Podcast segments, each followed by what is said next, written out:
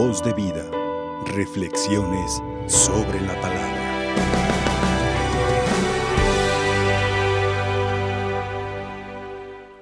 Queridos hermanos, estamos viviendo la alegría de la Navidad. En esta octava de Navidad prolongamos durante ocho días la misma alegría, la misma fiesta, la misma esperanza de celebrar el nacimiento de nuestro Señor Jesucristo. Si nos preparamos durante al menos cuatro semanas en el Adviento para la Navidad, no nos preparamos para una fecha, no estuvimos viviendo el Adviento para vivir el 25 de diciembre. Nosotros nos hemos preparado no para una fecha, para un encuentro.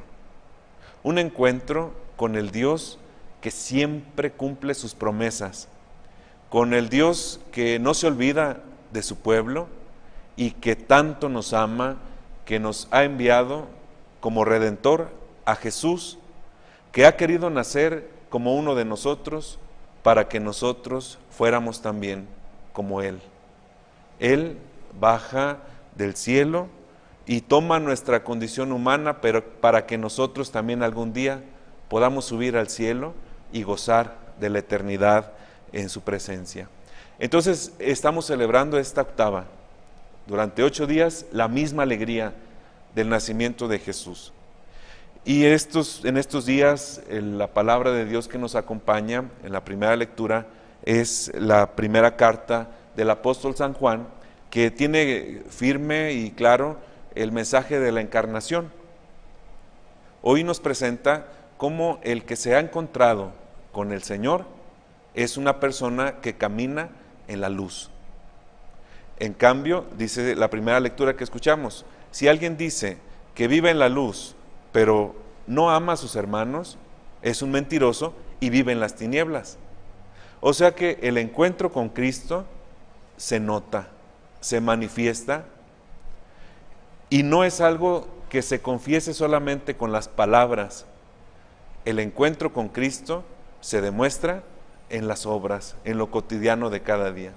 Entonces, ante esta primera lectura que nos invita a acompañar nuestra fe que profesamos con la experiencia que vivimos, hoy podemos preguntarnos si nosotros vivimos en la luz del nacimiento de Jesús o estamos viviendo en las tinieblas, en la oscuridad de nuestro pecado, en la indiferencia ante nuestros hermanos, sobre todo los más necesitados. No, no es posible que digamos que amamos a Dios si somos indiferentes ante las personas que Dios nos ha concedido conocer o estar cercano de ellos. A veces pensamos que lo contrario al amor es el odio. Sin embargo, lo contrario al amor es el egoísmo, porque el amor va hacia el otro y el egoísmo apunta para uno mismo y una consecuencia del egoísmo es la indiferencia. Este es el mal de los que no se han dejado iluminar por Cristo. Son indiferentes a los demás. Y es que muchas personas pueden decir, yo soy una persona buena, yo sí vivo en la luz, porque yo no le hago mal a nadie. Y parece que el criterio es hacer el, bien o hacer el mal. Parece que una persona es buena porque no hace daño, porque no roba, porque no lastima, porque no maltrata, porque no contamina. Pero la experiencia que nos invita hoy a vivir la primera lectura no es a no hacer el mal, es hacer el bien a vencer este peligro de la indiferencia, porque tristemente estamos en un tiempo de mucha indiferencia. Estamos tan acostumbrados a las malas noticias, estamos tan acostumbrados a, escuchar hablar de, personas que se mueren de frío, que se mueren de hambre, que, son víctimas de, de, la violencia, de los abusos, y decimos, bueno, pues a mí qué, ni lo conocía ya no tanto que no, tú no le hiciste el mal, pero estamos dejando que las personas se vayan pudiendo hacer un bien por ellos. Por ejemplo, en aquellas personas que experimentan en su vida una crisis emocional, una enfermedad de, una tristeza profunda, personas con depresión, que a veces nosotros podemos hacer algo por ellos y decimos, los dejamos que se acaben, que se desgasten, que no tengan una alegría o una esperanza para vivir. Entonces, a la luz de esta primera lectura, yo les invito a que le pidamos al Señor la fuerza de voluntad para que no nos contentemos con no hacer mal a nadie, sino que hagamos el bien, porque el que vive en la luz es el que ama, el que cumple los mandamientos, el que sale al encuentro del otro con misericordia y con caridad, así como lo hizo Jesús con nosotros. Este es el regalo más grande que hemos recibido por amor de Dios. Jesús que se ha hecho uno, pequeñito como nosotros. Me llama mucho la atención el, hecho de que Jesús se haya encarnado en la fragilidad, en la sencillez y en la pobreza del pesebre.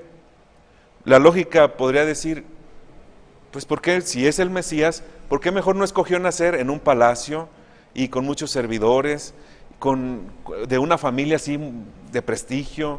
¿Por qué no nacer de una manera espectacular, que todo mundo le creyera? ¿Por qué elegir el camino de la pobreza, del, pesebre, de la Virgen María, de una mujer tan sencilla, tan humilde, tan joven? Y la respuesta es que Él quiso nacer así para salvarnos a todos. Vino para todos y la pobreza del pesebre y la fragilidad de un niño recién nacido que llora era la única manera en la que nosotros podríamos amarlo. Porque el Dios que habla en truenos y en relámpagos, pues puede darnos miedo. O el Dios de los ejércitos, podemos respetarlo. Pero un Dios que se hace un niño chiquito, no podemos hacer otra cosa más que amarlo. Porque nadie puede amar algo a menos que pueda rodearlo con sus brazos. Y esta experiencia de, reconocer a este niño como el Mesías es la que vivió el anciano Simeón que acabamos de escuchar en el Evangelio. Simeón, un personaje que representa a los pobres de Yahvé, a los, al, al, resto fiel de Israel, a los que guardaban en su corazón la sensibilidad del amor de Dios y de la llegada del Mesías, en este personaje Simeón, podemos nosotros también vernos reflejados, porque hoy el Señor nos permite como a Él tenerlo en nuestros brazos y dejarnos iluminar por la ternura de este niño Jesús. Él, después de experimentar el abrazo de Jesús y de elevar al Señor su cántico, que todavía repetimos cada vez eh, que rezamos la oración de las completas en la noche, ahora Señor, según tu promesa, ya me puedo ir en paz, porque mis ojos ya vieron al Salvador. hoy podemos nosotros recoger y hacer propia la experiencia de Simeón, porque en nuestra experiencia, en nuestra vida, todos hemos experimentado el amor de Dios.